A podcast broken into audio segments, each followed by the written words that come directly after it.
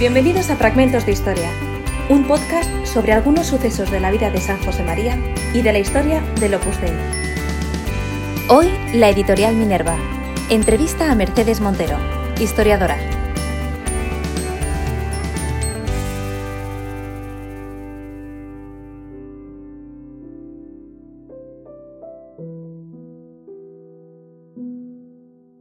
La historia de los hombres y de las instituciones se compone de luces y sombras, de alegrías y penas, de cosas que salen bien y cosas que salen mal. Pero con la perspectiva de los años, y más desde una perspectiva cristiana, esos aparentes fracasos no siempre tienen la última palabra. Hoy vamos a hablar de una de esas cosas que salió mal, una iniciativa de las personas del Opus Dei que no dudaríamos en calificar de fallida. Hablamos de la editorial Minerva, que fue la primera iniciativa cultural con afán evangelizador de los fieles del Opus Dei en todo el mundo. Se puso en marcha en 1943 con mucha ilusión y bajo un impulso muy directo de San José María, pero en muy poco tiempo se tuvo que cerrar. Sin embargo, no fue un esfuerzo en vano, porque de esta primera editorial piloto y con la experiencia acumulada surgió más adelante la editorial Real y tantas otras iniciativas que los fieles del Opus Dei han ido poniendo en marcha en todo el mundo y que gracias a Dios sí que han salido bien. La historiadora Mercedes Montero es la persona que más ha investigado sobre Minerva y también es autora de un documentado artículo sobre ella publicado en la revista Estudia Documenta. Bienvenida, Mercedes. Muchas gracias por invitarme. ¿Cómo explicas tú en qué consistió el proyecto Minerva? Fue una iniciativa que pusieron en marcha las mujeres del Opus Dei entre los años 1943 y 1946. El fundador del Opus Dei siempre había tenido mm, mucho interés en que hubiera buenos libros, buenos libros de espiritualidad, pero en general buenos libros de todo. Libros que sirvieran pues, para elevar a las personas, para conocer mejor el mundo, etc. Esta, esta idea no pudo ser antes de la guerra civil y después de la guerra civil él seguía con este, esta, idea en la cabeza y la persona que encontró que podía llevar a cabo una editorial de publicación de este tipo de libros fue eh, María Natividad Jiménez Salas, una chica ya mayor, licenciada en Filosofía y Letras, que trabajaba en el Consejo Superior de Investigaciones Científicas y que nunca fue del Opus Dei. A ella le ayudaron dos personas, dos mujeres del Opus Dei, que fueron la primera, Encarnación Ortega, y cuando pidió la admisión Guadalupe Ortiz de Landazuri, pues fue ella la que se encargó con María de sacar adelante la editorial. Todas ayudaban, pero ellas eran las dos personas que estaban al cargo. ¿De dónde crees que viene esta idea del fundador del Opus Dei? En aquella época no existía Internet, no existía la televisión, eh, la, radio, la radio estaba casi recién inventada.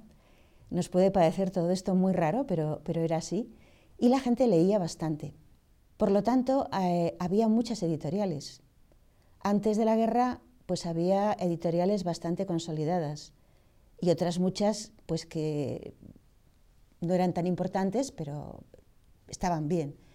Después de la guerra, claro, este sector, como todos los sectores, quedó arrasado. Sin embargo, llama muchísimo la atención cómo en los años 40 nacieron en España eh, numerosas editoriales, muchas de ellas eh, pequeñas y a nombre de un editor. La verdad es que publicaron eh, muchísimos libros. Por ejemplo, una editorial famosa de esta época era Gredos. Gredos nació más o menos como Minerva y fue una gran editorial. Plaza y Janés nació también más o menos en esta época, heredando pues todo lo que había dejado José Janés, editor, que falleció. Eh, otra editorial importante de esta época fue Lumen o fue eh, Luis de Caralt, editor. Hay una cosa que llama la atención porque tú dices que este proyecto lo pusieron en marcha las mujeres del Opus Dei, sin embargo, el editor que aparecía oficialmente era Álvaro del Portillo. ¿Por qué era eso?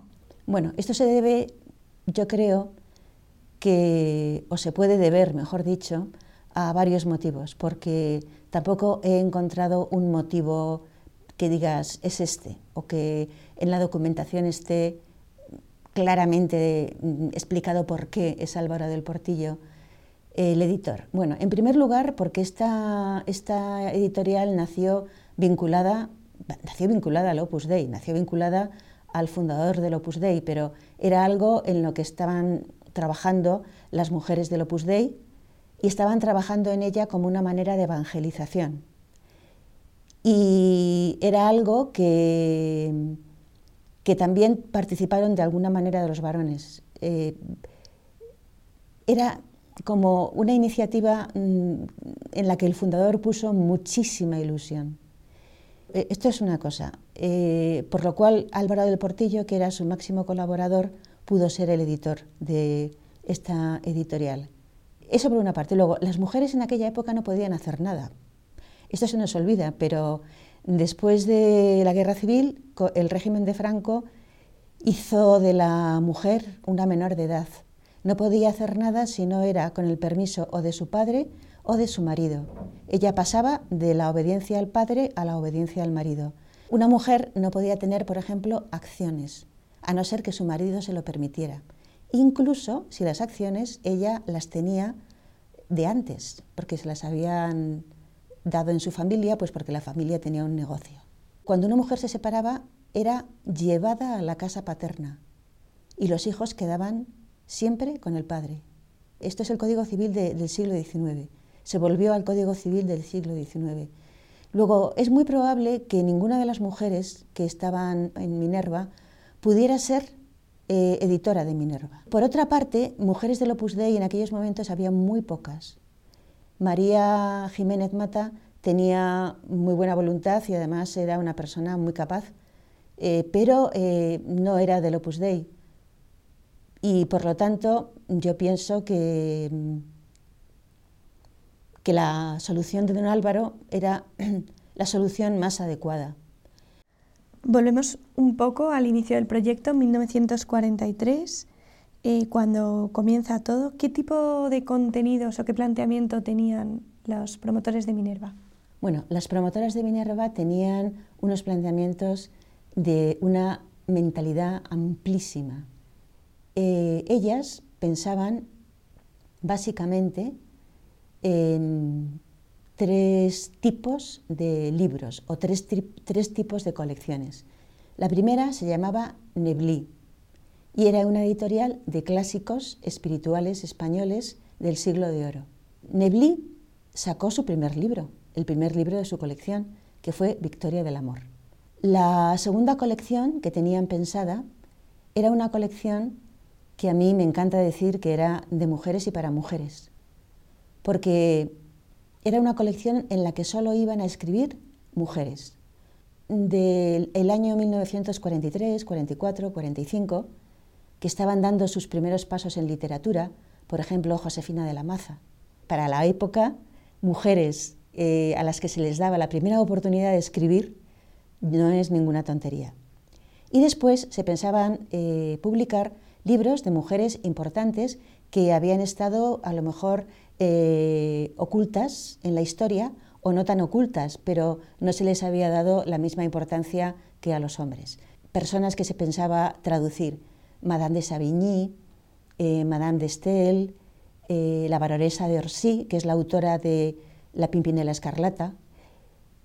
Después también personas que habían sido premio Nobel o que serían premio Nobel, o que estaban propuestas al premio Nobel. Concha Espina estaba propuesta al premio, Nobel. Tenía, o se lo dieron después a Gabriela Mistral, eh, una italiana llamada Ada Negri, que acaba de ser publicada ahora. El otro día vi yo su primer libro. Matilde Serao, otra importante escritora naturalista italiana.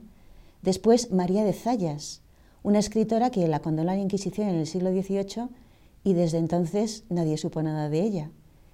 Estaba también pensada Rosario de Madariaga. Quiero decir que ahí había un montón de mujeres españolas y extranjeras muy interesantes.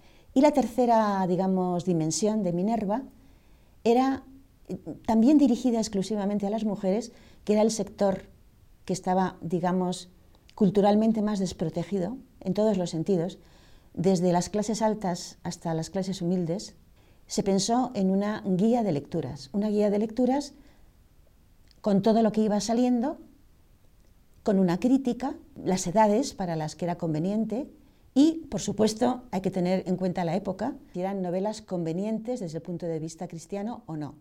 Bueno, hay que tener en cuenta la época y hay que tener en cuenta que al Opus Dei le interesaba publicar cosas que fueran cristianas. Minerva, aunque era un proyecto pues, que tenía como muchos horizontes, la realidad de la vida es que luego solo, solo funcionó durante tres años. No sé si puedes explicarnos un poco por qué, porque proyecto ya se ve que sí que tenían.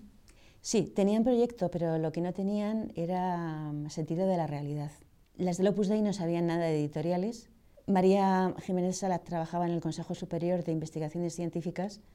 Ella veía sacar libros, me imagino, pero vamos, eran libros que el Consejo Superior de, Investigaciones Científicas dependía del Estado, o sea que ahí había dinero para libros de investigación. Las editoriales en aquellos momentos eh, duraban poco. Por ejemplo, Lara, que luego fue el gran patriarca de Planeta, eh, empezó con una pequeña editorial que se hundió y luego empezó con otra que salió adelante y que fue creciendo y que al cabo del tiempo se convirtió en lo que, en lo que, en lo que ahora es Planeta. Pero antes de llegar a esto, eh, quebró muchas veces. Eh, las editoriales quebraban mucho, porque la gente tenía mucho afán de sacar libros, pero les fallaba la parte, digamos, económica y comercial. No se hacían una idea de lo que esto costaba. Por ejemplo, España estaba en la posguerra. Imprentas pocas, caras, no muy buenas y sin material. No se podía conseguir buen papel. Era carísimo. ¿Por qué? Porque había guerra mundial. No se podía conseguir papel en los países escandinavos, ruta totalmente en dique seco y no se podía conseguir papel en el otro gran lugar, que era Canadá. Dique seco, tampoco, o sea, no se podía conseguir. La peseta no la quería nadie, por otra parte. Con lo cual todo era de fabricación nacional. El país estaba totalmente asolado, el papel fabricado era impresentable.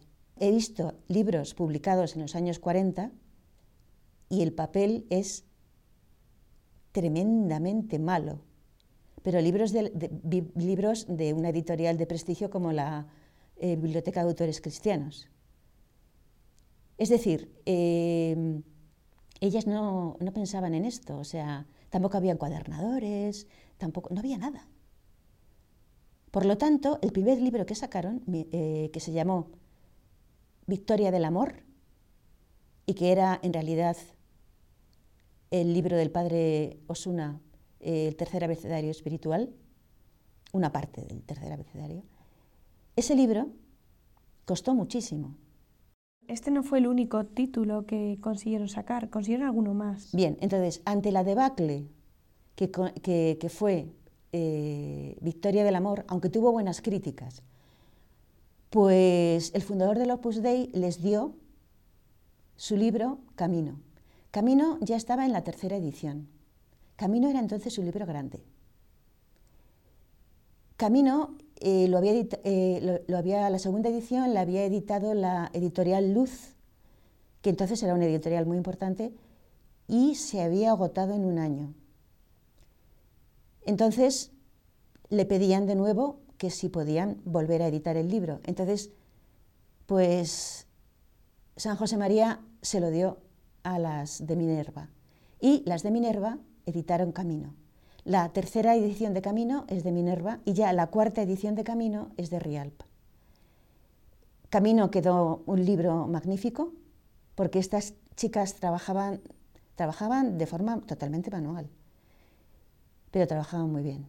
Entonces, digamos que Camino, a mi modo, porque esto no hay nada escrito, a mi modo, Camino fue una manera de recuperarse de Victoria del Amor. Y el tercer libro que sacaron fue otro libro de San José María, que también se lo estaban pidiendo, que era Santo Rosario. La edición, la primera edición de Santo Rosario es de Minerva. Es una edición que costó sangre hacerla, porque había que combinar dibujos con texto. Había que hacerlo a mano, cortando y pegando, e incluyendo luego los dibujos y había que conseguir que los dibujos coincidieran con el texto o que el texto coincidiera con los dibujos. O sea, que hubiera un equilibrio. Eso les llevó muchísimo tiempo a Guadalupe y a María Jiménez. Muchísimo tiempo, son meses y meses. Y a veces el fundador tenía que añadir más cosas, más texto, hasta que por fin el libro eh, quedó, para el momento en que fue, quedó sencillamente precioso. El libro tenía un papel bueno, no tan bueno me parece a mí como el de Victoria del Amor, pero un papel ahuesado, muy elegante, que entonces era muy difícil conseguir, y los dibujos de Borovio eran unos dibujos a la vez piadosos, a la vez sencillos y a la vez unos dibujos muy originales, porque todas las cenefas que inventó eran muy originales y, eran muy bonitas. Y además estaban impresas eh, como en tinta verde y en tinta roja, aparte de la tinta negra. Pero al final de cada misterio había pues un símbolo cristiano, pues una espiga, un pez, y, y solían estar a dos tintas. Este libro fue el último libro de Minerva, que también se vendió bien.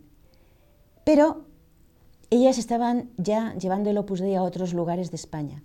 Por ejemplo, viajaban mucho a ciudades donde había mujeres que tenían intención de ser de la obra o habían oído hablar de la obra, porque en 1944, a raíz de las ordenaciones sacerdotales de los tres primeros sacerdotes que eran ingenieros, esto tuvo mucho eco en la opinión pública.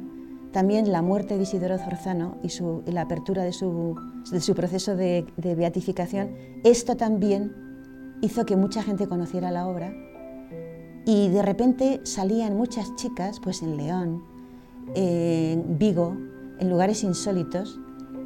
Quiero decir insólitos porque los chicos salían en lugares donde había universidad, pero las chicas salían de cualquier lugar que querían conocer la obra. Y entonces las mujeres de la obra empezaron a viajar en tren eh, a todos estos lugares. O sea, eran pocas, tenían que viajar, no podían sacar adelante Minerva. Minerva seguía sin recuperarse del tema de Victoria del Amor y además María Jiménez Salas se metió cada vez más en su trabajo que era el Consejo Superior de Investigaciones Científicas. Por lo tanto, eh, pues Minerva tuvo que pasar a otras manos.